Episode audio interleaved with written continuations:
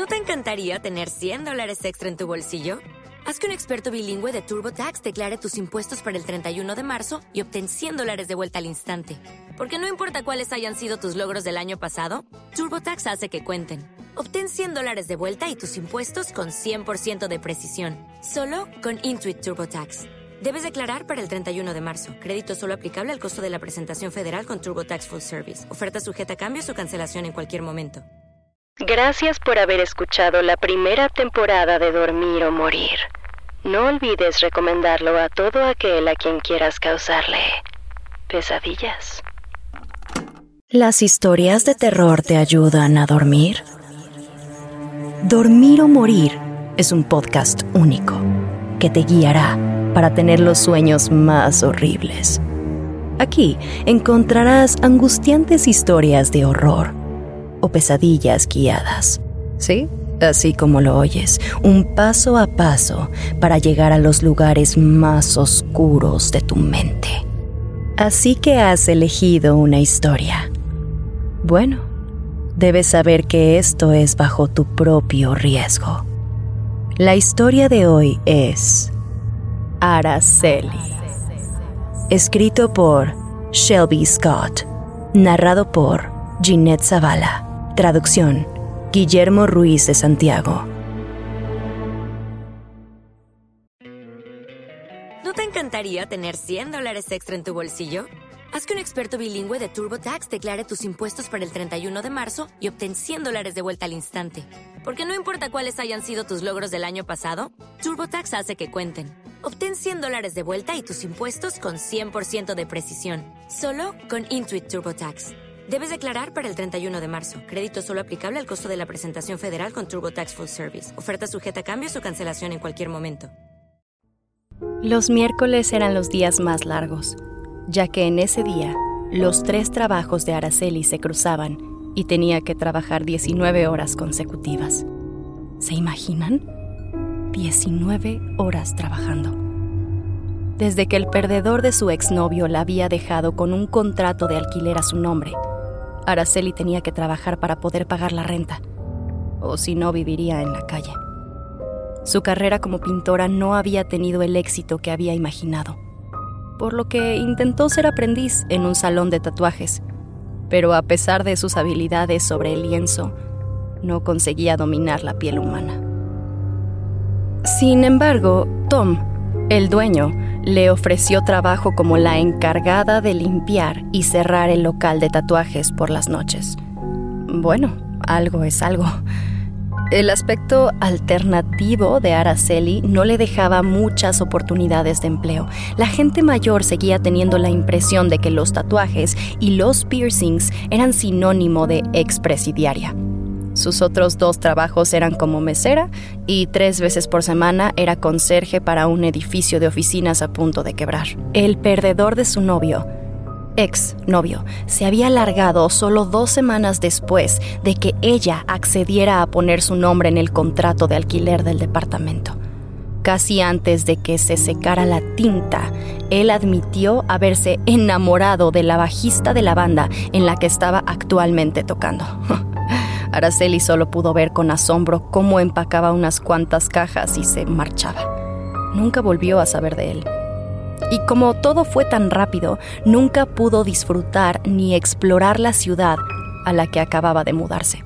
El lugar donde él le dijo que encajaría perfecto en la escena local del punk rock y donde iban a fumar cigarrillos juntos y ver salir el sol sobre el hermoso horizonte. Lejos quedaron los días donde él le mandaba fotos de aquel lugar junto con textos que decían, ojalá estuvieras aquí. O no puedo esperar a que estemos juntos. Ay no, este lugar se había convertido inmediatamente en un agujero negro de desesperación y ansiedad. Es difícil curar un corazón roto con el estómago vacío. Eran alrededor de las once y media de la noche cuando se sentó en un banco a esperar su autobús. Estaba agotada y miraba fijamente su regazo. Esperaba no hacer contacto visual con ningún desconocido que pudiera estar al acecho. Le pesaban los párpados y estaba a punto de quedarse dormida cuando se dio cuenta de que su tatuaje de la Catrina que llevaba en la parte superior del muslo parecía estar llorando. Había empezado a llover y las gotas de lluvia se deslizaban sobre su tatuaje. Otro recordatorio de estupidez amorosa. se había gastado la mitad del dinero que había ahorrado en hacerse varios tatuajes baratos antes de mudarse aquí para impresionar a su exnovio, a quien, claro, había conocido en internet, muy predecible, y que le había prometido cambiarle la vida. Oh. sí, claro. Él había cumplido su promesa. Su vida era definitivamente diferente ahora. Él sí había cambiado su vida. Mira, esto no era un pueblecito pequeño donde todo el mundo conocía los asuntos de los demás. Su madre no vivía aquí, aunque en realidad su madre parecía ya no vivir en este mundo. Desde que desaparecieron los gemelos, su madre se había convertido en una especie de zombie. Sí, así, sin emociones ni motivaciones, completamente destrozada por el dolor y sin recordar que tenía otra hija muy viva y presente, que también la necesitaba. Su padre siempre había sido un hombre de pocas palabras. Trabajaba muchas horas y no mostraba mucho interés por Araceli. Estaba segura de que la culpaban de lo que había pasado. Ambos, ambos padres lo hacían. Y bueno, mientras esperaba la llegada del autobús, no pudo evitar que su mente se nublara con los recuerdos de aquella trágica noche.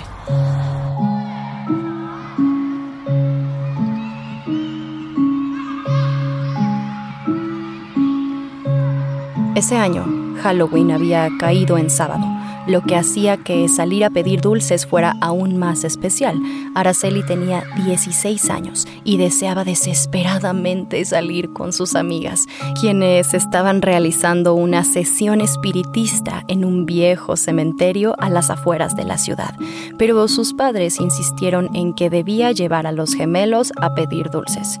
Y bueno, cuando ella les dijo que ya tenía planes, su papá bromeó. Siempre creí que te habías vuelto gótica para que todos los días se sintieran como Halloween. Pero hoy debe ser como tu Super Bowl, dijo su madre, intentando apoyarla, aunque terminó riendo como si estuviera contando el mejor chiste del mundo. Salir a pedir dulces con tus hermanos no te tomará mucho tiempo. Además, no deberías estar jugando con los espíritus en un cementerio, Araceli.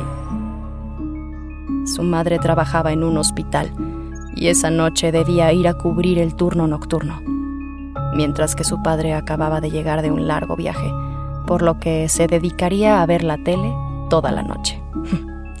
Araceli miró las caras de entusiasmo de sus hermanos, los gemelos, Gaby y Benny, que en ese momento tenían siete años. Gaby iba vestida de pirata con un loro de peluche pegado al hombro que no se sostenía por sí solo. Y Benny era un extraterrestre. Era muy tierno, por cierto. Su cara y brazos estaban cubiertos de pintura verde y sostenían una cubeta de plástico con forma de calabaza. y claro, Araceli no podía decirle que no a esas caritas. Los adultos piensan equivocadamente que los adolescentes son completamente egocéntricos. Araceli sabía que Gaby y Benny eventualmente crecerían y que debía valorar esos momentos con sus hermanos. Entonces, bueno, pensó en Pablo, su novio secreto cibernético. Pablo era un rockero punk de 25 años y cuando por fin se graduara el año que viene se mudaría con él a una gran ciudad y ya no podría pasar más tiempo con los gemelos. Así que, ah, a regañadientes dijo, bueno, está bien, los llevaré a pedir dulces. Con una sonrisa de satisfacción. Ni siquiera vas a necesitar disfraz, Araceli, ya pareces vampirina. dijo su madre riendo mientras se preparaba para irse a trabajar. Los gemelos soltaron una risita y Araceli puso los ojos en blanco. Aunque parecía molesta, esa fue la última vez en que Araceli se sintió realmente feliz. Su madre se despidió de todos con un beso y se fue al turno nocturno en el hospital. Antes de que saliera de casa, su padre ya roncaba. Así que los tres hermanos se escabulleron silenciosamente en la fresca noche de otoño.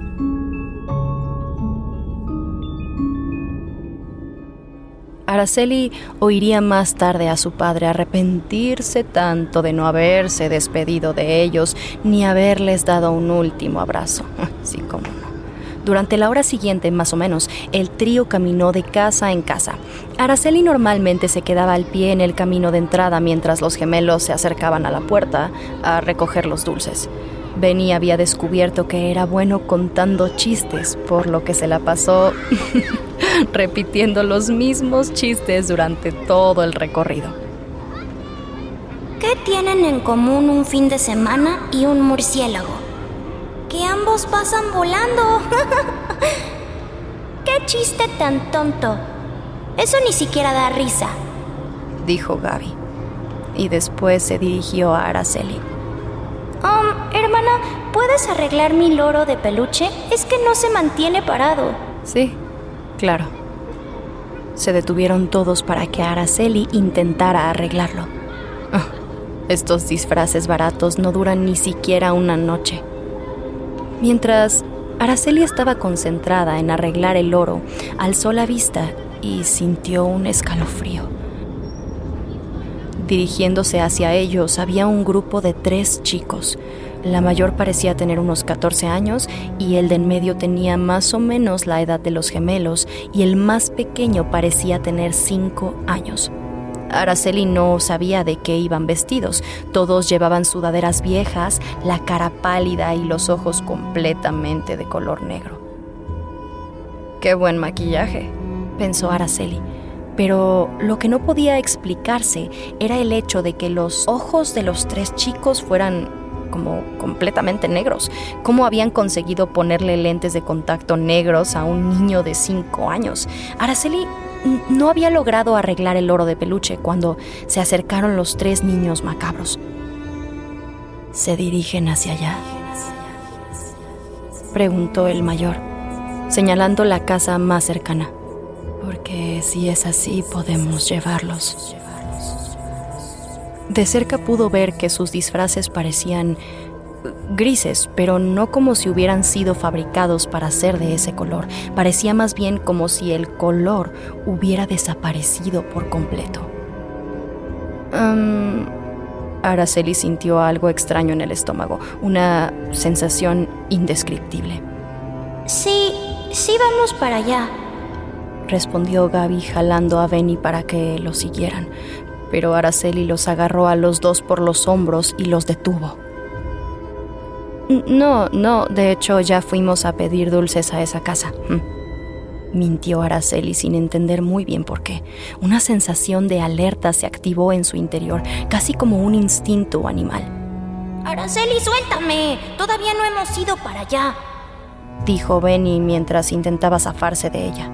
El niño macabro de cinco años miró directamente a Gaby y le dijo, Me gusta tu disfraz.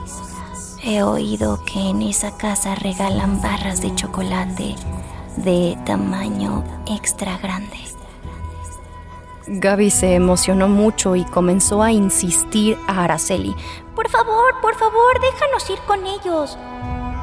Las barras de chocolate de tamaño extra grande eran tan raras y valiosas como los diamantes, y si decía que no, el resto de la noche quedaría arruinada. Así que Araceli soltó a los gemelos y los dejó ir. Está bien, pero aquí voy a estarlos vigilando, ¿sí? Solo vayan por los chocolates y regresen de inmediato. ¿Entendido? Entendido. Respondieron los gemelos al mismo tiempo y corrieron a toda velocidad hacia la casa. Ni siquiera esperaron a los tres niños macabros. La mayor de ellos se giró hacia Araceli y le dijo, ¿Tú también puedes venir? ¿No te gusta el chocolate? Estoy bien. Fue todo lo que ella alcanzó a responder. Aquella sensación de alerta seguía sintiéndose en su estómago. Los chicos macabros se dieron vuelta y siguieron a Gaby y a Benny hacia la gran casa. Araceli los observó alejarse y se dio cuenta que su forma de caminar era demasiado particular, como, como si se estuvieran deslizando. Era una noche muy ajetreada, por lo que pronto perdió de vista a los gemelos, ya que una gran multitud de niños se acercaron a esa misma casa. Tal vez se había corrido la voz acerca de las barras de chocolate tamaño extra grande. Y bueno, Araceli pudo ver en la entrada de la casa a una anciana repartiendo dulces. Uno a uno los niños empezaron a llegar a la puerta, a tomar una barra de chocolate y regresar por donde vinieron. A medida que la manada de niños disminuía, Araceli empezó a asustarse porque, bueno, no, no veía a los gemelos por ninguna parte. La puerta de la casa ya estaba cerrada y no había más niños merodeando por ahí. Presa del pánico, corrió a la casa de al lado gritando, Gaby, Benny, ¿dónde están? Entonces corrió hacia el grupo que estaba frente a la puerta de la casa de al lado, agarró a todos los niños e inspeccionó sus caras, desesperada por encontrar a sus hermanos pequeños.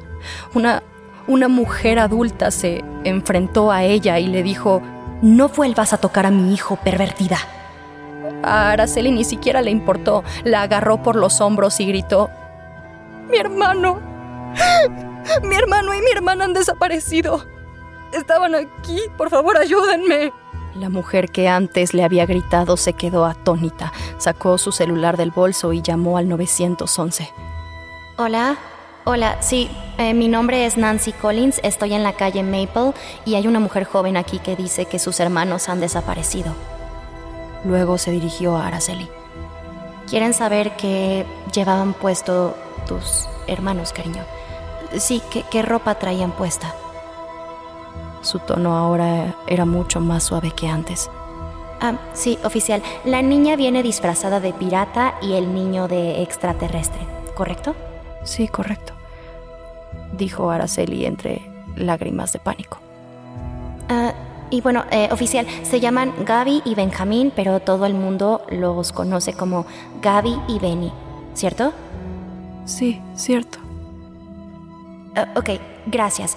Eh, la policía está en camino, ¿sí? Voy a llamar a otros padres para que me ayuden a buscar.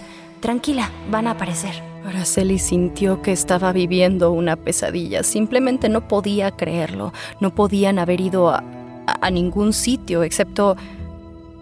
Araceli, eh, enloquecida, se dirigió a la casa donde había visto a los gemelos por última vez. Golpeó la puerta y la amable anciana que había estado repartiendo las barras de chocolate contestó. Ay, hola. Pareces un poco mayor para estar pidiendo dulces. ¿Dónde están? preguntó Araceli. Perdón, ¿dónde están quiénes? Preguntó la anciana. Mi hermano y mi hermana Maldita bruja, ¿dónde diablos están? Este fue el último lugar donde estuvieron. Fuiste la última persona que los vio. Eres la única que puede saber dónde están. ¡Devuélvemelos! Le gritó Araceli en la cara a la mujer. Algunos padres oyeron el alboroto y empezaron a acercarse. No tengo idea de lo que estás hablando, jovencita. Ahora, por favor, sal de mi propiedad en este momento o voy a tener que llamar a la policía. Devuélveme a mi hermano y a mi hermana. Por favor. Araceli agarró a la anciana por el cuello y la estampó contra la puerta. ¡Devuélvemelos! Una multitud de personas presenciaban el evento. Algunos de los padres del vecindario apartaron a Araceli de la pobre ancianita. El vecindario fue registrado exhaustivamente en vano. Nunca encontraron a los gemelos. Además de lidiar con la pérdida de sus gemelos, los padres de Araceli también tuvieron que hacer frente a la acusación de agresión que la anciana había presentado contra Araceli. La mujer tenía osteoporosis y el golpe le había roto un homóplato. Así que Dadas las circunstancias, el juez solo mandó a Araceli a realizar trabajos comunitarios durante un año como parte de su multa. Sus padres nunca la perdonaron, nunca. insistiendo en que había sido una completa irresponsable, e incluso llegaron a acusarla de que esa noche había abandonado a los gemelos seguramente para salir con sus amigas al cementerio. Cuando Araceli se graduó, se fue de ese pueblo. Y a pesar de que solo tenía 17 años, sus padres no se opusieron a sus planes de mudanza a otra ciudad para perseguir su romance cibernético. Y bueno, fue entonces cuando supo con certeza que, al igual que los gemelos, también había perdido a sus padres.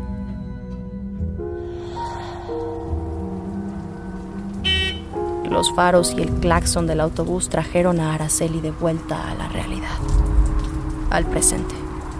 Aún seguía lloviendo. Subió y se sentó en la parte de atrás del autobús, apoyando su cansada cabeza en la ventanilla. La lluvia y su cansancio empezaron a desdibujar aquellos viejos y dolorosos recuerdos. ¿Halloween? Dijo una extraña mezcla de voces haciendo que Araceli se sobresaltara. ¿Perdón? Respondió. ¿Te has disfrazado para Halloween? ¿Halloween? Una mujer mayor se sentó en el asiento de enfrente. No, em, no, yo siempre me he visto así, dijo Araceli un poco avergonzada.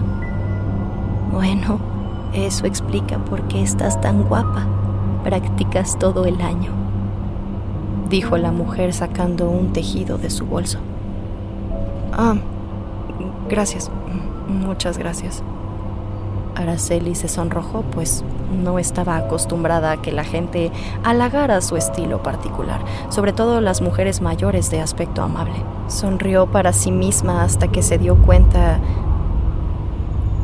Espera, ¿has dicho Halloween? ¿Hoy, ¿Hoy es Halloween? Sí. ¿Dónde has estado? ¿En la luna? Dijo la mujer mientras tejía. Ah, algo así, murmuró, volviendo a mirar por la ventana empapada de lluvia. Bueno, la luna te sienta bien. Y bueno, feliz Halloween. ¿Sabes? Es bueno que viajemos juntas en este autobús, porque esta es la noche en la que todos los espíritus salen a jugar. Ajá, sí, es bueno tener compañía, supongo. Generalmente el autobús viene vacío a esta hora. Sí, sí, a veces necesitamos a alguien con quien hablar, especialmente en las noches difíciles. Supongo que sí, respondió Araceli dándose cuenta de que su tristeza se debía estar reflejando en su cara.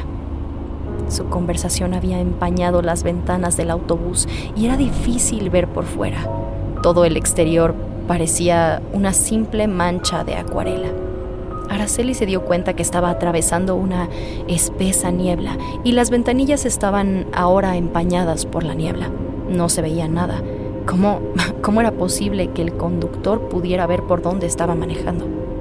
De repente parecía que iban más rápido, eh, mucho más rápido demasiado rápido para estar en un vecindario. La mujer a su lado no parecía preocupada, ni siquiera cuando empezaron a alcanzar velocidades de autopista. Araceli se levantó preocupada para preguntarle al conductor si había cambiado de ruta o qué estaba pasando, mientras avanzaba temblorosa por el pasillo, agarrándose de los tubos para no caerse. Y bueno, llegó por fin a la parte delantera donde comprobó que no había conductor.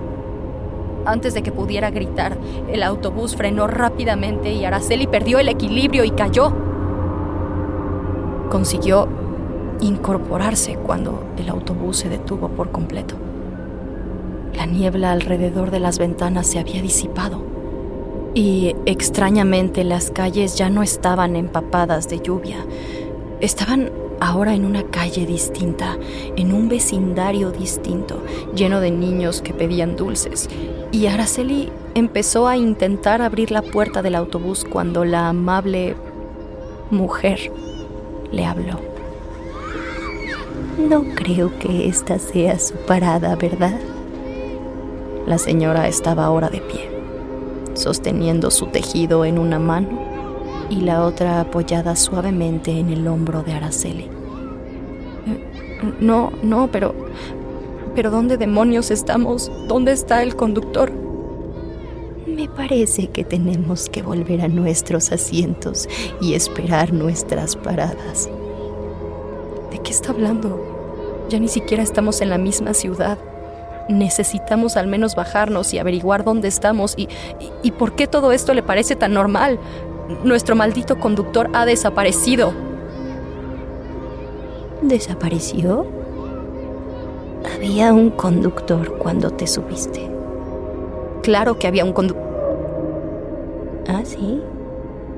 ¿Y qué aspecto tenía? No, no, no lo sé. Creo que en realidad no lo miré. Araceli se sintió un poco avergonzada ante esta confesión. Había estado tan perdida en sus propios pensamientos que ni siquiera se había molestado en voltear a ver al asiento del conductor cuando se subió. Ay, mi niña. Entonces, ¿cómo sabías que había un conductor? El tono de la mujer era un poco burlón. Araceli la miró con incredulidad y le preguntó, ¿Me, ¿Me, podría prestar su celular? El mío no tiene recepción y quiero marcar a la compañía de autobuses. Araceli empezó a buscar un número de teléfono en la parte delantera del autobús. No, yo no uso esas cosas. Mira, ¿por qué no volvemos a nuestros asientos y esperamos a nuestras paradas? Llegaremos a nuestro destino enseguida. Mire, señora, no quiero ser grosera, pero antes de que Araceli pudiera terminar su idea, miró al exterior y pudo ver pasar a una niña disfrazada de pirata, con un loro de peluche caído sobre su hombro. Y su estómago sintió un pinchazo. Gaby, murmuró en voz baja. No, no, no puede ser. Esto, esto simplemente no, no puede ser. Tenía que ser otra niña. Es decir, aquel disfraz de pirata era muy popular, pero aquel loro caído fue lo que la hizo dudar. Y, bueno, mientras se aseguraba a sí misma de que aquello no era más que una cruel y maldita coincidencia, pasó un pequeño niño disfrazado de extraterrestre y pintado de color verde, agarrando a una cubeta con forma de calabaza. Todas sus dudas se esfumaron. El disfraz de Benny no había sido comprado en una tienda, había sido hecho en casa. Araceli se dirigió rápidamente a las puertas del autobús, pero la señora le sostuvo el brazo. Tienes que volver a tu asiento, Araceli, dijo suplicante. No, lo que tengo que hacer es ir a buscar a mis hermanos desaparecidos. Están allá afuera. El secuestrador Debe haberlos traído aquí. Araceli dio un fuerte jalón para zafarse de la señora y entonces recordó el incidente que tuvo en el pasado con la señora de la casa de las barras de chocolate. Aunque lo había lamentado, hubiera vuelto a derribar a cualquier persona con el fin de encontrar a sus hermanos. Lo siento mucho, señora, lo siento mucho, pero tengo que ir a salvarlos. No te atrevas a perder de vista este autobús y por lo que más quieras, Araceli, no te metas en la niebla. Advirtió crípticamente la mujer, pero Araceli ya estaba saliendo del autobús. Cuando sus pies entraron en contacto con el asfalto, un pensamiento cruzó su mente. ¿Cómo sabía esa mujer su nombre? ¿Y por qué la quería mantener lejos de la niebla? ¿Sería demasiado tarde para preguntar? Araceli se dio media vuelta, pero ya no había rastro del autobús. El punto es que Araceli no había tenido tiempo ni para preguntarse qué diablos estaba pasando. Ella sentía la necesidad de encontrar a los gemelos y después de eso entonces ya iba a averiguar cómo volver al autobús. Así que caminó por la calle. Eh, había hordas de niños, pasaban a su derecha, a su izquierda, por todos lados. Y bueno, claro, había niños porque era la noche de Halloween. Pero no entendía por qué tantos niños seguían pidiendo dulces. Probablemente Ella sentía que era casi como medianoche, pero a lo mejor no, estaba tan confundida. Y bueno, normalmente a esa hora la mayoría de las casas ya habían apagado todas sus luces, la señal tradicional de que Halloween había terminado.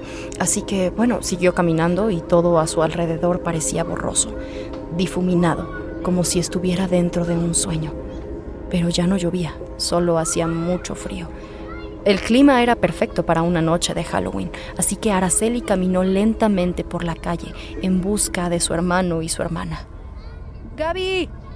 ¡Benny! gritó. Su voz se escuchaba lejana y muy débil. ¡Gaby! ¡Benny! Araceli esperó. Tenía la ilusión de ver a los gemelos corriendo hacia su dirección felices de volver a casa, y justo cuando estaba a punto de derramar un par de lágrimas, los vio. Los vio. Estaban parados al final de la calle debajo de un letrero que indicaba que estaban en la calle Maple, pero tenían un aspecto diferente. Gaby estaba un poco pálida y Benny seguía cubierto de pintura verde, pero era un un color verde diferente. había perdido todo el brillo, parecía el color verde de, un muerto. los gemelos la miraban sin comprender, sin sonreír y sin correr hacia ella para abrazarla. Dios mío, mis pequeños, dijo Araceli, y corrió hacia ellos, se arrodilló y los abrazó. Una sensación hormigueante la invadió cuando entró en contacto con sus cuerpos. ¿Dónde habían estado? No, no, importa, no importa. Vámonos. Tenemos que encontrar el autobús y ya hablaremos más tarde. Los tomó de las manos y fue como si un rayo eléctrico le recorriera el cuerpo. ¡Au! Araceli gritó de dolor. No pueden ir contigo. Ahora viven aquí dijo una voz detrás de ella. Y esa voz le sonaba familiar. Araceli giró lentamente, estaba cara a cara con ellos, con los tres espeluznantes chicos macabros de aquella trágica noche. ¿De qué diablos estás hablando? ¿Quiénes son ustedes realmente? preguntó, y se estremeció al mirar fijamente sus ojos negros como la noche. Sintió como si una parte de sí misma estuviera escapando, como perdiendo fuerza. Ellos viven aquí ahora y tú también puedes vivir aquí. Todos podemos vivir aquí. Podemos salir a veces, pero solo cuando todos te hayan olvidado. ¿Dónde estamos? Preguntó los dos más jóvenes del grupo soltaron una pequeña risita.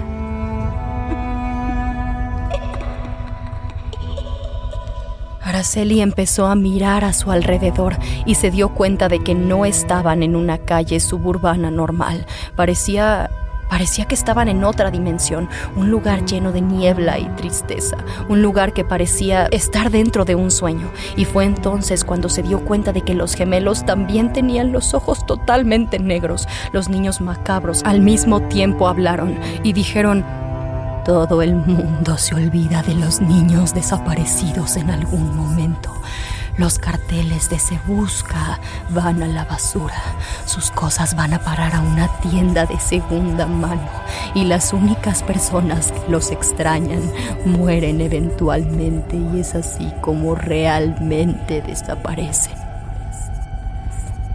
Pero yo no me había olvidado de ellos. Tal vez el resto del mundo, sí.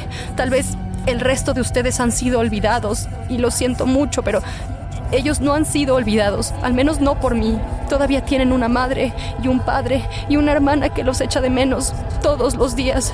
Así que he venido por ellos. He venido a llevármelos. Ellos no pueden volver, pero tú puedes quedarte aquí si quieres. Nos vendría bien una madre a todos, dijo el mayor. Y tú podrías ser nuestra madre. A lo lejos, una multitud de niños comenzó a acercarse. Era tan inmensa que Araceli sintió como si fuera a ser devorada por esa innumerable ola. Se acercó hacia los gemelos, los tomó de las manos fuertemente. La electricidad la atravesó dolorosamente, pero ellos no se movieron. Tengo que irme, pero voy a volver por ustedes. Voy a encontrar la manera de llevarlos a casa. Miró los fríos ojos negros de los gemelos y descubrió un pequeño destello de vida en ellos. Debo irme, o si no será demasiado tarde. Pero voy a volver. Con lágrimas brotando de sus ojos, Araceli se alejó de los gemelos. La multitud de niños comenzaron a tocarla y con cada contacto Araceli sintió una dolorosa descarga de electricidad. Tenía que encontrar el autobús, pero como la amable señora le había advertido, no sería fácil volver. Por favor, quiero ayudarlos, quiero ayudarlos a todos, no me hagan daño, dijo Araceli. Sus gritos desesperados resonaban en la niebla. El dolor se volvió casi insoportable, pero entonces vio una luz brillante atravesando la niebla. No tenía ni idea de lo que era, pero la multitud de niños empezó a alejarse rápidamente de ella. Araceli se dirigió hacia la luz con la esperanza de salvar su vida. Mientras corría pudo ver que esos grandes rayos de luz eran en realidad los faros del autobús y subió por la puerta y se sintió a salvo por primera vez en mucho tiempo. La puerta se cerró y la mujer amable seguía en su asiento tejiendo. Lo siento. Fue todo lo que Araceli pudo decir antes de empezar a llorar. La mujer solo le respondió. Creo que es hora de que tomes asiento. Esa no era tu parada. Araceli asintió lentamente. El autobús arrancó aún sin conductor y comenzó a atravesar la niebla. Pronto se disipó y las lluviosas calles de la ciudad volvieron a pasar frente a ellas. Tengo que volver, tengo que rescatar a mis hermanos, dijo finalmente Araceli tras muchos minutos de silencio. Encontrarás pronto las respuestas que necesitas, pero te advierto, muchos lo han intentado y todos han fracasado. Las palabras sonaban diferentes, nostálgicas, pero de pronto la amabilidad en su voz regresó. No te preocupes, mi niña. El próximo Halloween está muy lejos. Eso quiere decir que tienes mucho tiempo para encontrar una solución. ¿Quién eres? le preguntó Araceli con los ojos llenos de curiosidad. El autobús se detuvo por completo. Esta es mi parada, jovencita. Que pases buenas noches. ¡Feliz Halloween! Sonrió la mujer y salió del autobús antes de que Araceli pudiera decir algo para detenerla. El autobús avanzó y después de un rato la dejó exactamente en la puerta de su departamento. Mientras bajaba del autobús, Araceli habló con voz insegura. gracias. Al bajar a la calle, se dio la vuelta y dijo, el año que viene a la misma hora. No hubo respuesta, pero los faros del autobús parpadearon. El año que viene, sin duda estaría preparada. No importa lo que tuviera que hacer. Araceli sabía que el siguiente año iba a recuperar a los gemelos.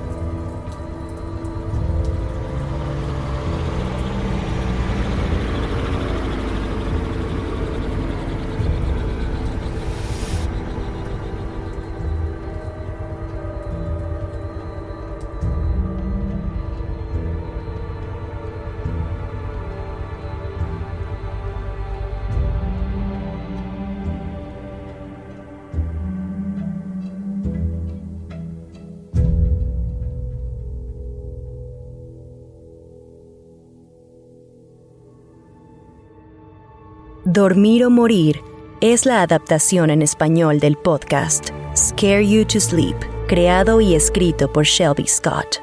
Este podcast es producido por Guillermo Ruiz de Santiago, narrado por Ginette Zavala, Daniela Nietzsche, Fernanda Carrasco, diseño de arte Alex Villalobos. Suscríbete y recomiéndalo a quien quieras causarle pesadillas.